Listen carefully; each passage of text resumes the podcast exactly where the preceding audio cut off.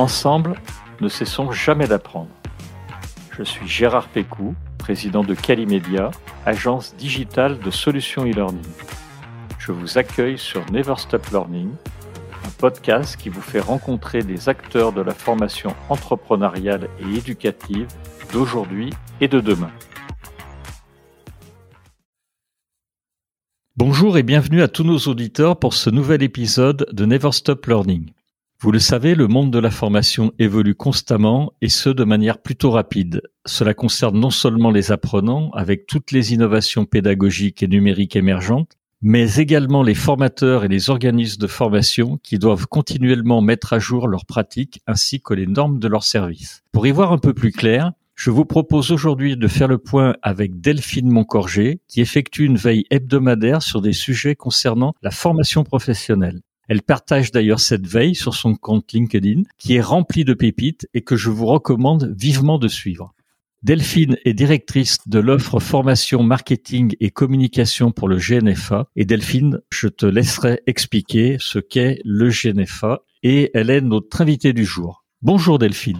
Bonjour Gérard. Merci pour ton invitation. C'est très gentil à toi de l'avoir accepté surtout. Alors, Delphine, déjà, tu peux peut-être nous dire euh, ce, qu'est le GNFA, comme je l'ai, demandé, et puis euh, ensuite enchaîner sur ton parcours, parce que tu as un très beau parcours dans la formation en entreprise, et j'aimerais que tu nous en racontes un peu le cheminement et ce qui t'a plongé dans le monde de la formation.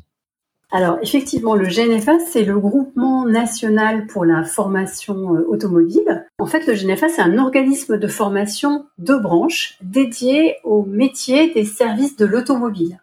Donc, euh, pour faire simple, c'est euh, à partir du moment où euh, le véhicule sort des chaînes de montage jusqu'au moment où il est déconstruit, déstructuré, revendu en pièces détachées. Tous les métiers qui sont sur cette chaîne, en fait, sur ce cycle, depuis la vente, vente de véhicules neufs, l'entretien du véhicule, euh, donc sa maintenance, euh, sa réparation en cas d'accident, donc euh, au niveau des moteurs, mais aussi au niveau de la carrosserie, et puis après son entretien, les, les stations-service, les auto-écoles, etc. La vente de véhicules d'occasion, et puis après les déconstructeurs, les dépanneurs, le contrôle technique, bref tous les métiers des services de l'automobile. Et donc le GNFA s'adresse à toutes ces populations-là avec des formations donc techniques et des formations commerciales et tertiaires. D'accord, pas mal de parcours de formation à créer. Merci Delphine pour cette euh, présentation donc du GNFA. Est-ce que maintenant, du coup, tu peux nous parler de ton parcours à toi et te présenter?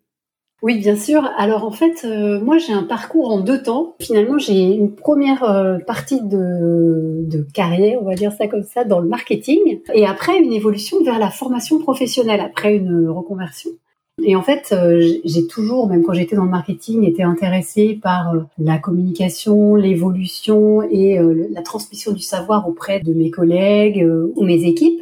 Et en fait, c'est assez naturellement que j'ai bifurqué vers la, la, formation professionnelle. Et en fait, j'ai commencé chez Bouygues Télécom, à l'académie Bouygues Télécom, où je suis restée quatre ans à faire différents types de, de formations présentiel mais aussi rapidement digital et des parcours blended. Ensuite, euh, j'ai euh, rejoint euh, WebHelp où là j'étais responsable de l'université interne avec différents types de formations, mais essentiellement des formations sur les soft skills, sur le management et aussi sur le coaching, avec une formation vedette qui s'appelle Coach Me Up.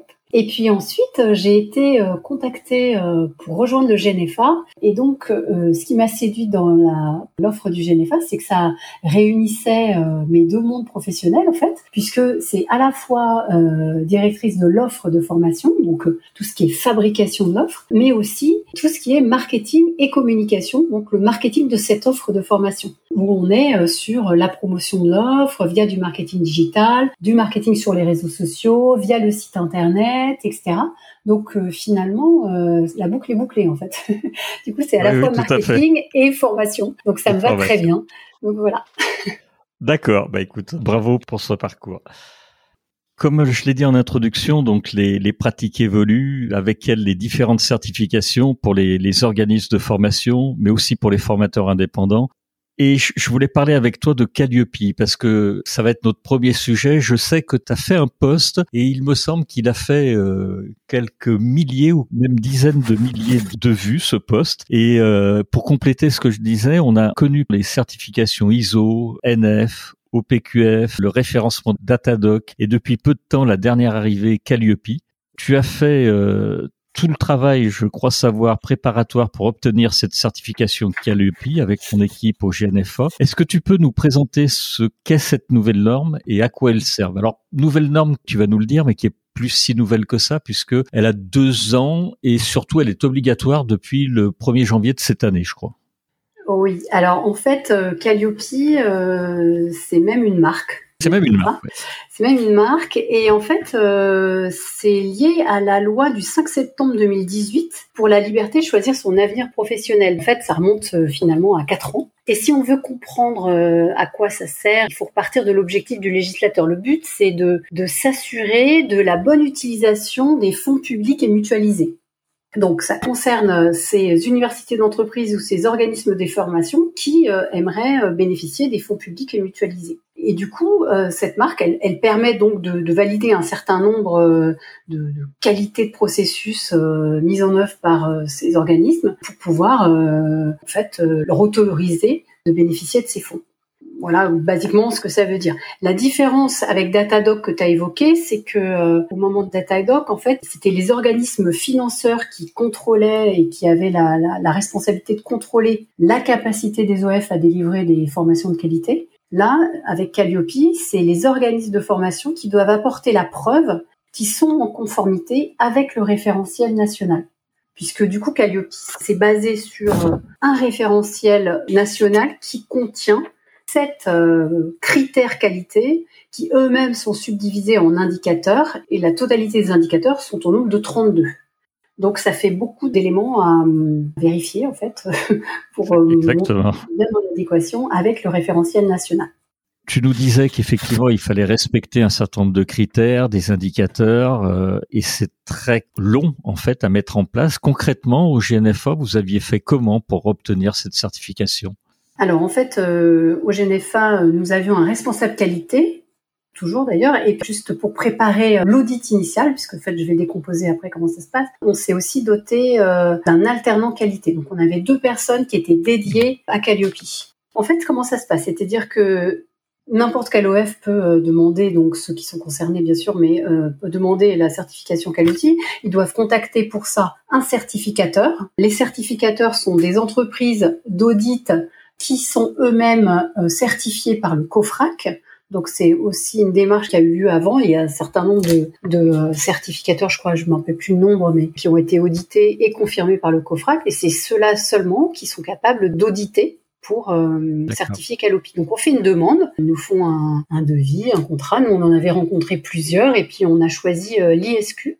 Et donc euh, à partir de là, on planifie un premier audit initial entre la date de l'audit initial planifié avec son certificateur et la date à laquelle on signe le contrat, bah, c'est là où tout commence en fait. Et c'est le travail qu'a mené euh, le responsable qualité avec son alternant, avec euh, toute l'entreprise, pour euh, déterminer des groupes de travail, critère par critère, parfois indicateur par indicateur, pour voir, pour faire en fait un état des lieux de où on en était dans nos process, comment ça se passait, et simplement déjà les écrire en fait, parce que nous, en l'occurrence, on avait des process qui existaient, qui tournaient, mais il n'avait jamais été euh, écrit, rédigé, euh, posé quelque part et partagé. Donc euh, déjà ça, c'était le, gros travail de pouvoir faire l'état des lieux des process et puis les écrire pour être sûr ensuite de pouvoir les restituer de façon claire à l'auditeur. Et puis après, il y a au-delà des process, il y avait tous les éléments de preuve qu'il fallait réunir pour pouvoir donc, comme je vous le disais, prouver que on était bien en phase avec les différents indicateurs. Donc ça, c'est fait par différents groupes de travail, euh, des personnes concernées par les différents process. Et selon euh, la spécificité du process, il y en a qui avançaient un peu plus vite que d'autres, parce que parfois, il fallait vraiment tout reposer à plat. Et après, je parlerai des bénéfices, mais du coup, euh, ça permettait aussi, pour en donner un, c'est de se dire, bon, en fait, ce process, bah, en fait, on fait comme ça, mais on pourrait peut-être l'alléger, on pourrait peut-être faire différemment, etc. Et ça a donné l'occasion, des fois, de, de changer, de faire évoluer les choses. Donc euh, c'était une bonne opportunité en parallèle. Tu vas me lancer sur la, prochaine question, puisque en résumé, l'intérêt pour un formateur indépendant ou un organisme de formation, c'est de prouver la qualité de ses services. Est-ce que toi, tu as remarqué une réelle différence sur le terrain avant et après Calliope? Et ton avis finalement que tu as commencé à nous, à nous donner en termes de changement sur cette norme, ça serait lequel aujourd'hui? Ce qu'on a observé en fait, c'est que du coup ça, a permis de mettre en place, de démarrer une réelle euh, démarche d'amélioration continue au sein de l'entreprise puisque comme je disais, donc on s'est posé les questions en mettant à plat les process, en commençant à les euh, poser sur le papier, à écrire comment on faisait, de quelle façon, avec quel outil, avec quel support, qui participait, qui donnait à qui, qui enchaînait, etc. Finalement, les gens ont communiqué entre eux et euh, se sont se sont commencé à s'interroger sur euh, bah, la pertinence de telle ou telle démarche, de tel ou tel support, de tel ou tel outil, etc. Et ont commencé à se dire, bah oui, en fait, ça, euh, oui, c'est vrai, mais bon, on pourrait faire comme ça. Hein. Donc, en fait, ils, ont commencé à mettre en place une démarche d'amélioration continue de façon euh, intuitive entre eux dans les groupes de travail. Et puis, des personnes qui étaient liées par un process, mais qui finalement se parlaient peu, en fait, ils étaient euh, séquencés et, et, là ils se sont mis à, à travailler ensemble. Donc euh, du coup c'était bénéfique au niveau de l'organisation de l'entreprise. Ouais. Je dirais c'est les, les deux changements majeurs, hein, mais qui sont quand même euh, super super importants que j'ai vus. Et puis, bah forcément, bien sûr, on s'est rendu compte que bah, c'était quand même plus agréable et plus constructif de travailler ensemble, qu'on allait plus vite, qu'on trouvait des solutions en mettant plusieurs cerveaux ensemble dans un groupe de travail, voilà, donc c'était aussi euh, motivant pour les équipes. Voilà, et ça se poursuit. Donc c'est ça la vraie différence que j'ai pu voir. D'accord. J'ai aussi vu qu'il y avait tout un panel de formateurs euh, ou d'organismes qui avaient critiqué cette nouvelle norme. Alors souvent sur sa complexité et les contraintes qu'elle impose. Et il la critiquait aussi parce qu'elle semblait pas aller au bout des choses. Par exemple, euh, sur les sept critères, il n'y a pas de vérification réelle de l'acquisition des compétences, de la mise en pratique en situation terrain. En tout cas, c'est pas déterminant dans l'obtention de la certification. Tu penses qu'on verra apparaître une autre norme encore plus poussée Et si tel était le cas, tu y serais favorable, toi? J'ai fait un petit tour de piste là pour préparer euh, ce podcast et on a déjà euh, plus de 39 000 euh, prestataires certifiés début juillet. Donc il y a quand même pas mal de gens ah qui sont prêtés au jeu. Donc on sent que quand même le fait de bénéficier de ces fonds publics et mutualisés, ça motive les gens, même si c'est complexe, etc. Tout le monde y vient. Enfin tout le monde, ceux qui sont concernés. Alors effectivement, il y a un niveau de complexité à la première lecture du référentiel et notamment pour les petites structures qui n'auraient pas euh, justement la possibilité d'avoir une personne deux dédiée comme nous on a eu et qui euh, du coup bah, font à la fois euh, le commercial, la production, la facturation et du coup bah, ils se disent mais comment je vais pouvoir faire ça en plus? Mais finalement quand on réfléchit tout est proportionné au nombre de formations qu'on anime et à la complexité de celle-ci. Et si c'est un indépendant par exemple mais qui veut pouvoir prester pour quelqu'un et donc euh, montrer qu'il est Calliope et lui-même pouvoir, euh, pour ses clients, euh, faire bénéficier des fonds mutualisés, par exemple, il aura une démarche simplifiée. Il n'aura peut-être pas de site internet, par exemple, mais du coup, il montrera autrement sur le critère 1 la façon dont il met à disposition de ses clients les informations qui relèvent de ses formations. Donc, en fait, tout est proportionné finalement à la taille de l'organisme. Donc ça, c'est la première difficulté qui était sur la complexité et qui euh, du coup peut effectivement freiner les personnes aux premières lectures euh, du référentiel et les rebuter un peu quoi. Après, il faut vérifier si, si elles ont vraiment besoin de recourir, enfin si elles recourent vraiment à ces fonds publics ou mutualisés. Ça se trouve, elles peuvent fonctionner sans et à ce moment-là, c'est pas le sujet. Et le deuxième euh, point que tu avais toi-même souligné, c'est effectivement Calliope, ça doit montrer qu'on est structuré, organisé pour informer les clients, qu'on a ensuite des formations qui sont ciblées sur les apprenants, qu'on les a bien étudiés, qu'on les a évalués à l'entrée, qu'on sait exactement où on veut les emmener via des objectifs pédagogiques, qu'on crée une formation qui répond à ces objectifs, qu'on évalue, etc. Donc en fait, toute la démarche euh, classique, on va dire, d'un organisme de formation ou d'une université interne, qu'évidemment les formateurs sont formés régulièrement à la fois sur leur expertise technique, mais aussi sur leur expertise pédagogique. Donc des choses qu'on fait déjà finalement, c'est juste qu'il faut en prouver l'existence. La critique vient du fait que, je prends l'exemple des évaluations, on montre que effectivement on évalue les formations, mais l'auditeur qui vient contrôler va vérifier qu'il existe une évaluation pour cette formation. Il va pas s'assurer de la pertinence des questions posées ou du, mode d'évaluation au regard de l'objectif, au regard du contenu de la formation. C'est ça en fait les critiques qui peuvent être faites portent là-dessus. Et, pourquoi? Ben en fait tout simplement parce que finalement les, les auditeurs viennent du monde de l'audit, et viennent pas nécessairement du monde de la formation. Il peut y en avoir. Hein. Nous, on a eu la chance d'avoir un, un, auditeur qui lui-même a son organisme de formation, etc. Donc, du coup, les, échanges étaient plus riches puisqu'il était du métier, donc on parlait le même langage. C'était intéressant, j'ai envie de dire. On a récemment fait un audit blanc pour un audit de surveillance avec une personne qui connaissait son dossier, mais qui était, qui venait du monde de l'audit. Du coup, on n'avait pas le même type d'échange. Voilà. Donc il est resté sur, ben voilà, je contrôle, il y a ça, oui, ça c'est bon, ok. Donc euh, voilà. Et donc dans ces cas-là, ces personnes rentrent moins dans le dans le fond. Et d'ailleurs, c'est pas ce qu'on leur demande. Hein, donc, euh, oui, tout à fait. Comme évolution, euh, déjà, on attend. Là, c'est Stéphane Rémy de la DGEFP qui l'a dit lors d'un interview en mois de juillet à Centre Info. On attend une, une huitième version du guide de lecture du référentiel pour l'automne. Hein. Notamment, ce, les évolutions que ça devrait intégrer, c'est d'intégrer euh, les spécificités des formations à distance. D'accord. Qui, euh, au moment où le référentiel en 2018 a été créé, il n'y avait pas eu la crise sanitaire, il n'y avait pas eu les confinements, etc. Donc en fait, la formation à distance, elle est englobée dans le, référentiel, mais pas spécifiquement mis en avant pour ces, des certaines spécificités. Et du coup, là, ils vont en tenir compte. Donc il y aura une nouvelle, nouvelle version qui va arriver. D'accord, très intéressant. Alors on va parler euh, d'un deuxième sujet que je voulais aborder avec toi, qui était tout ce qui concernait le learning experience. Ça a fait son apparition récemment. Alors là, on va plus parler de normes, mais de plateformes, puisqu'après les, les learning management systems, donc tout ce qu'on appelle LMS ou LCMS, les learning content management system, on entend de plus en plus parler des learning experience platforms, LXP, de ce que tu as pu en voir, qu'est-ce que c'est? Est-ce que tu peux nous en dire un peu plus? En quoi est-ce différent d'un système LMS, les LXP Alors, les LMS, comme tu dis, donc Learning Management System, c'est centré à l'origine hein, sur le pilotage des formations, qu'elles soient présentielles ou euh, digitales. Et l'objectif, c'est pour euh, le, le, responsable formation ou le gestionnaire LMS de, de, pouvoir euh, planifier les formations, planifier les salles qui vont avec, attribuer euh, des parcours ou des formations à des apprenants, vérifier qu'ils les ont bien faites, vérifier les scores s'il y a des, des learning par exemple, et puis euh, établir des certificats ou, euh, des attestations, etc., etc., et puis voir combien de personnes ont suivi. Voilà. Donc c'est le pilotage des, des, formations, du plan de formation à travers cet outil, et donc la diffusion aussi des, formations digitales. Donc ça c'était euh, le LMS au départ. Les LXP, Learning Experience Platform, c'est plus centré sur l'apprenant et l'expérience qu'il peut en, en dégager, et donc c'est principalement centré à l'origine, hein, encore une fois, sur des formations digitales ou distancielles, et c'est surtout centré sur les échanges et les expériences de social learning, on va dire ça comme ça, ou euh, des, du côté un peu ludique, gamifié euh, de la formation.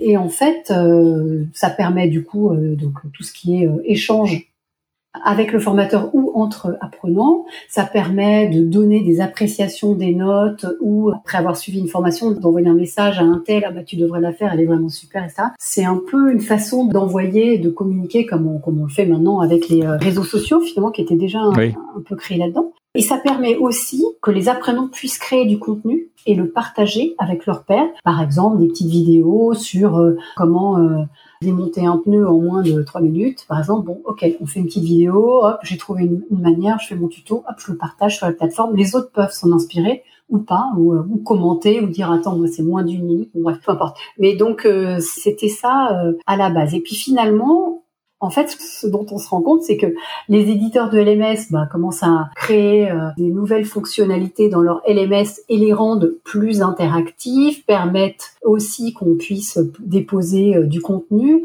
qu'on puisse aussi euh, se parler entre apprenants et avec le formateur. Donc finalement, ça tend à se rejoindre en fait tout ça et pareil pour les LXP qui euh, permettent aussi maintenant de programmer des formations présentielles, de, euh, de sortir des scores. La différence est de plus en plus ténue entre les deux. Oui, entre c'est ça. Euh, c'est ça, elle est en train de se, vraiment de s'atténuer quoi, de, de plus en plus quoi.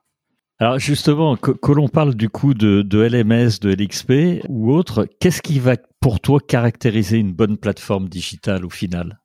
Alors, tu as commencé à nous le dire, hein, parce que tu en as cité notamment le social learning que tu as mis en Voilà, du coup, le social learning, c'est créer la communauté d'apprenants, pouvoir échanger entre eux, pouvoir du coup maintenir des, des relations en dehors des temps formatif euh, synchrone en groupe, donc pouvoir échanger un à un euh, ou même en sous-groupe s'ils ont des travaux à créer ou même pour voilà créer une, une communauté qui permettent du coup de maintenir l'intérêt pour cette formation. Puisqu'en fin de compte ils créent des liens etc. Pouvoir créer du contenu, ça je trouve ça super parce qu'encore une fois ça ça ça entretient la motivation, l'intérêt euh, des apprenants pour la thématique de formation et puis du coup ça ça peut vraiment être pertinent et utilisé par le formateur comme des ressources supplémentaires euh, et du coup c'est ça, a une valeur en fait. Voilà et puis après c'est aussi euh, encore une fois donner des notes. J'imagine dans une université interne s'il y a un groupe qui commence s'ils notent la formation s'ils mettent des commentaires etc ça peut donner envie à d'autres euh, dans l'entreprise de suivre cette formation et voilà, ça, ça, contribue au marketing de la formation en interne. Et puis, euh, ça, ça, permet de diffuser cela sans qu'il y ait un effort contraignant euh, d'imposer, euh, d'inscrire obligatoirement une formation. Du coup, là, c'est juste par le entre guillemets le bouche à oreille, mais qui se matérialise via ce social learning. Voilà. C'est ces éléments-là, moi, je trouve assez intéressant même si au fond il n'y a rien de nouveau. C'est-à-dire euh, dans la formation présentielle à l'ancienne, on faisait des sous-groupes, les gens travaillaient ensemble, ils se parlaient, euh, ils pouvaient aussi se dire ah j'ai fait la formation machin, tu devrais te demander qu'on t'inscrive, elle est super. C'est la même chose sauf que maintenant c'est en digital et que euh, comme les gens font souvent des parties digitales en individuel ou en asynchrone, bah finalement c'est l'endroit où ils peuvent échanger avec les autres qui finalement, euh, pareil, se connecteront euh, à un autre moment euh, et auront l'information d'une façon ou d'une autre en fait. On s'adapte au mode de consommation de la formation en fait et à l'évolution. Donc ça, c'est effectivement pour moi important qui est cette brique-là. On pense toujours à l'apprenant, au côté bien sûr de celui qui va l'utiliser pour faire, mais il faut aussi penser au formateur qui doit récupérer parfois des productions de ses apprenants. Il faut que ce soit simple pour lui aussi d'accéder. Il faut que ce soit simple pour lui de lancer ces différents euh, euh, modules, euh, quelle que soit la modalité, que ce soit du mobile learning, que ce soit une classe virtuelle, etc. Il faut que ça puisse tout ça se connecter et être facilement accessible pour le formateur, que ce soit pas une usine à gaz pour pouvoir passer d'une modalité à l'autre, faut sortir de l'outil, revenir, machin, faut lancer un autre truc. Donc que ce soit fluide et transparent et pareil qu'il puisse interagir avec ses apprenants aussi et puis qu'ils puissent avoir les scores de réussite, qu'ils puissent avoir des informations euh, à l'issue euh, du passage ben, d'un mobile learning, d'un e-learning, etc., sur euh, les, apprenants de son groupe, qu'ils puissent aussi accéder aux évaluations, qu'elles soient en cours de parcours ou sommatives à la fin, qu'ils puissent accéder aux évaluations de satisfaction également. Enfin, pas que l'administrateur en fait qui ait ces informations, mais aussi le formateur pour pouvoir ben voilà réajuster si nécessaire, revenir sur des notions s'il voit que au niveau des évaluations il y a eu euh, des mauvais scores sur certains éléments, ou les réinterroger, ou euh, voilà voir ce qui cloche, se réajuster, et puis se poser les questions si c'est en termes de satisfaction, et puis euh, voilà être motivé lui aussi et qu'il n'y ait pas une espèce de d'écran opaque entre lui et, sa formation et ses apprenants. Ah, je suis d'accord. Il y a aussi l'administrateur qui doit aussi avoir toutes les infos dont il a besoin. Ça paraît tellement évident vu qu'on a débarré par là qu'en général, euh, ils le font bien. Absolument, tout à fait. Mais du coup, donc, euh, ce que je souligne dans tes propos, c'est finalement la, la, place de l'humain de plus en plus et des interactions sociales dans la formation digitale. Que tu appelles ça LMS, euh, LXP, c'est ce qui ressort finalement de tes propos. Parcours de formation, social learning, et puis finalement, bah, le, la place faite aux apprenants, euh, à l'administrateur, au coach, c'est c'est ça. Bah, en fait, euh, et j'ai remarqué que c'était, euh, il n'y a pas que pour la formation que ça s'applique, mais plus il y a de techniques, plus il y a de digital, et plus on, on plus on l'humain. Donc en fait, euh, je pense que c'est pas que la formation qui est concernée, c'est on peut dire même tout ce qui est vente en ligne, tout ce qui est commerce numérique, etc. On voit que les, les entreprises sont, sont justement très sensibles à la relation client, qu'elle soit euh, par l'intermédiaire du livreur qui est maintenant hyper formé euh, sur euh, la relation client, le sourire, la politesse. les livreurs qu'on a aujourd'hui, c'est plus les mêmes qu'il y a dix ans, hein, et du coup, ça n'a rien à voir. Et pareil pour les, la relation client-téléphone. Donc en fait, on voit que plus il y a de techniques de distanciel, plus l'humain est important, et la formation n'y échappe pas.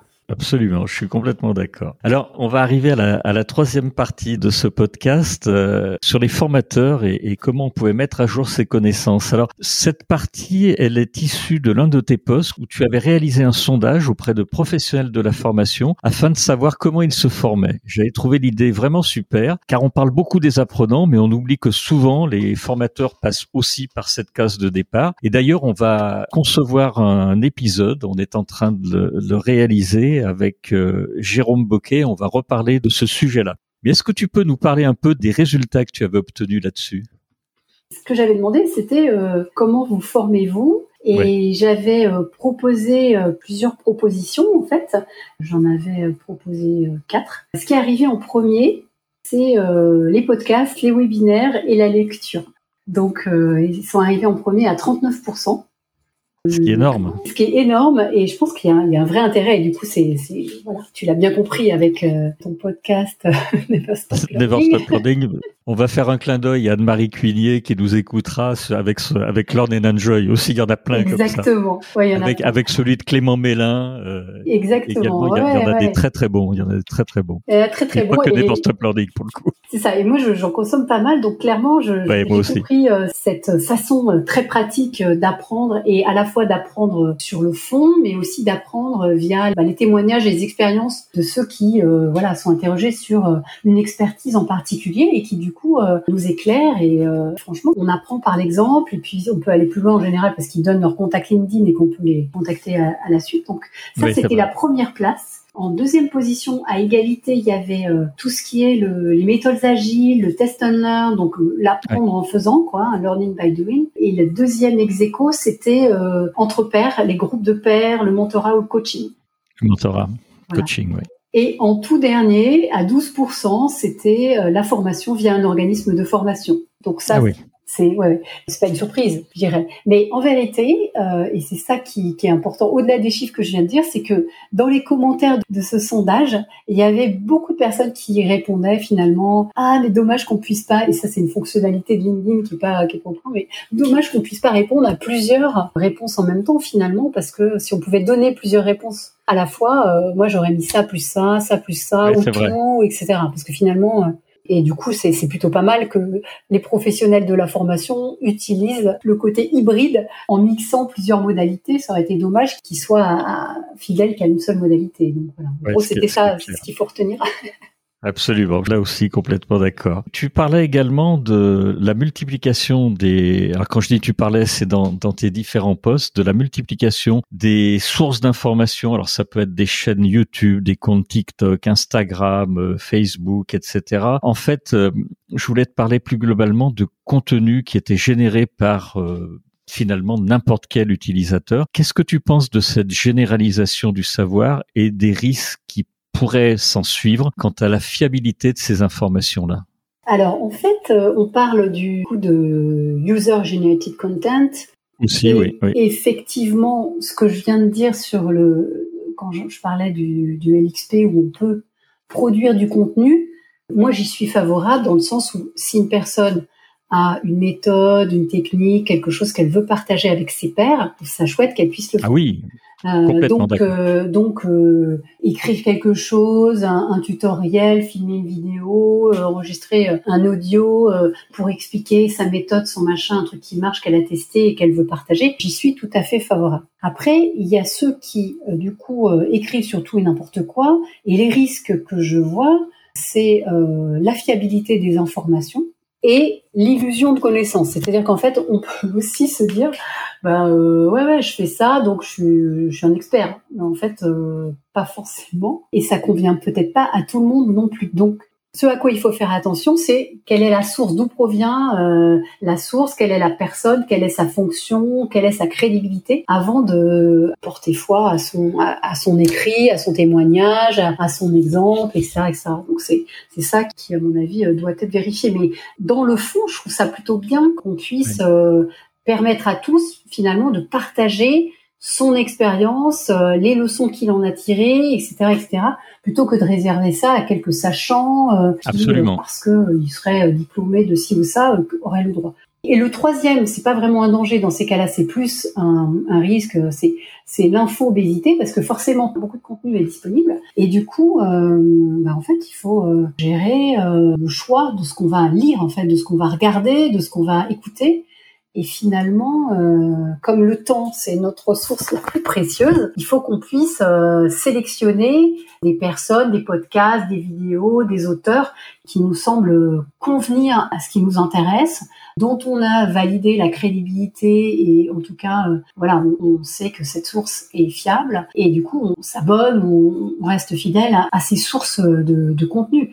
Bien sûr, il faut rester quand même ouvert pour la nouveauté, parce qu'il y a toujours de la nouveauté, mais voilà, je pense qu'il faut faire des choix et on peut pas tout absorber. Enfin, c'est physiquement impossible. Hein. Je vais faire de la pub, euh, si tu le permets, à l'un des podcasts précédents, mais surtout à, la société Edflex et son CIO Clément Mélin qui a mis en place un, outil qui est remarquable, qui permet de sélectionner bah, tout ce que tu viens de dire, qui fiabilise en fait euh, pour nous tous l'information. J'ai trouvé que et l'idée et la techno qu'il utilise est vraiment remarquable. Donc euh, c'était un petit clin d'œil à Clément qui nous a fait l'amitié de, de venir dans ce podcast également. C'est dans l'épisode 43. Euh, alors justement, pour terminer ce podcast, j'avais encore juste deux questions, Delphine. Est-ce que toi, tu aurais des conseils pour les formateurs qui souhaiteraient rester à jour sur les bonnes pratiques de la formation professionnelle ou simplement trouver des ressources pour mettre à jour leurs compétences? Tu en as cité quelques-unes. Est-ce que tu aurais des livres à nous conseiller ou des bonnes pratiques? Alors, puisque tu faisais référence euh, au podcast de Anne-Marie Cuigné, euh, moi, elle a fait récemment un, un, podcast, je crois que c'est sorti début août, où elle donnait plusieurs livres J'en ai lu oui, absolument. Et, et, voilà, donc je vous oriente plutôt là-dessus pour tout ce qui est ouvrage. euh, moi, je, je, suis abonnée à la, à la newsletter de Centre Info, par exemple, ah oui, euh, donne euh, pas mal de ressources à jour et, aussi euh, le quotidien qui lui est gratuit, enfin en début d'après-midi, où on peut avoir aussi des témoignages, des business cases. c'est aussi des exemples de mise en pratique. Après les podcasts, mais il y en a plein. en as cité quelques-uns. a, voilà. Après, ça dépend aussi de, de la thématique d'activité. si c'est sectoriel comme nous sur l'automobile, on a aussi des spécificités, des témoignages, des blogs, des newsletters. voilà, je pense que chacun fera son marché en fonction de ses appétents. Je voudrais pas euh, privilégier l'un plutôt que l'autre. Mais ce que je trouve aussi intéressant, c'est euh, les groupes de pairs et euh, des échanges réguliers avec un certain nombre de personnes qu'on connaît et qui travaillent dans des milieux similaires ou connexes aux nôtres et avec lesquels on peut échanger sans concurrence, sans compétition, etc., mais auxquels on peut faire part de certaines problématiques qu'on rencontre et et alors c'est pas des groupes, c'est pas des APP, hein, on n'en est pas là, mais c'est c'est plus de l'échange sur euh, voilà la problématique que je rencontre, comment vous auriez fait ou comment vous feriez si c'est en cours, pour essayer de réfléchir ensemble, sans que ce soit des personnes de la même euh, entreprise. Et puis bien sûr, il y a les salons professionnels, les salons professionnels. Oui, les salons, oui. Qui sont euh, voilà euh, les learning expo, learning technologie. Exactement, voilà. Pour citer ces deux-là, parce qu'il y, en a, d'autres. Oui, après il y en a d'autres. Il y en a en région. Il y a Laval Virtual aussi pour tout ce qui est plutôt euh, digital, euh, VR, etc. Et puis en fait, euh, moi j'aime bien y aller parce que au-delà des rencontres de professionnels qui nous montrent leurs outils, leurs applications, etc. Dans les conférences, les ateliers, on a souvent des clients de ces professionnels qui témoignent de comment ils ont mis en œuvre, quels bénéfices ils ont retiré, etc., etc. Et donc ça, ça nous projette dans la réalité de ce qu'on pourrait faire si nous aussi on utilisait cet outil, par exemple.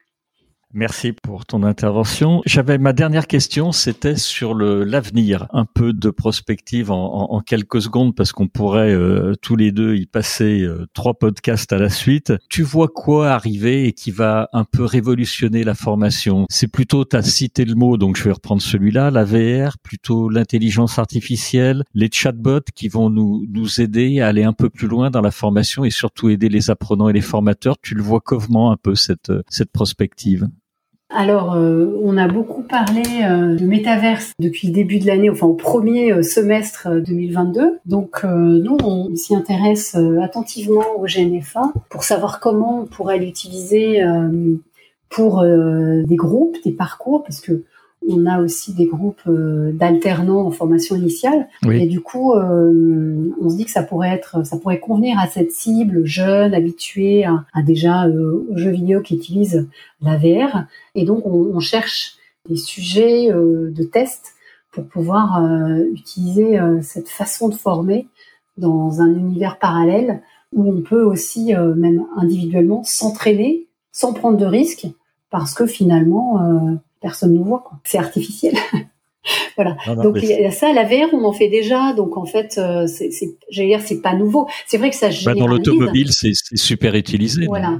Ouais, nous on s'en sert pour, euh, par exemple, pour euh, changer les pneus, faire des vidanges, même de la peinture, etc. Donc on n'utilise pas de consommables, pas de matières premières. Si on se trompe, c'est pas grave. Si ça se casse, c'est pas grave. Si c'est dangereux, c'est pas grave. Donc en fait, c'est génial pour ça on prend pas de risque et ça coûte rien en termes de consommation. Maintenant, effectivement, la VR, ça coûte. Il faut équiper les apprenants de casques. C'est toute une organisation. Euh, et puis, il faut créer les modules. Donc, euh, voilà, on n'en fait pas non plus tous les quatre matins. Mais, mais c'est vrai que c'est plutôt sympa quand on a une formation qui se passe comme ça. Donc oui, je pense que ça va se développer. Mais après, il faut aussi que économiquement, ça devienne plus accessible.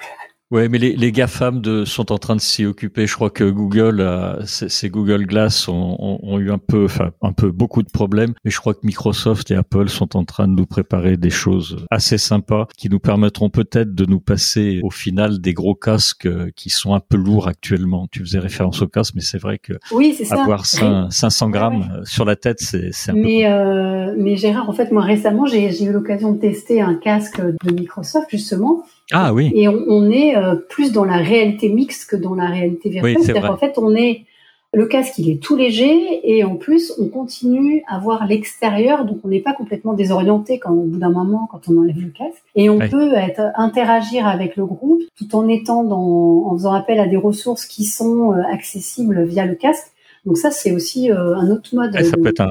Ouais, c'est différent parce que du coup, c'est pour rester en contact avec ou être à distance avec quelqu'un. Mais oui, en tout cas, on, est euh, à l'écoute, euh, nous, pour continuer à, tester des nouvelles modalités comme ça euh, qui nous projetteront vers l'avenir. Je sais que tu es à l'écoute et on, continuera à te suivre sur LinkedIn parce qu'il y a des, comme je disais vraiment en entrée, je le pense sincèrement, il y a, des pépites sur ton compte et c'est très très sympa.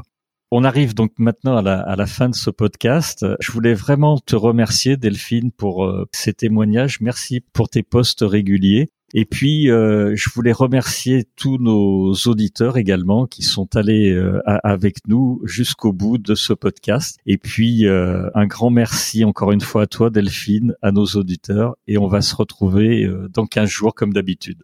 Merci Gérard, merci pour ton invitation. Merci beaucoup.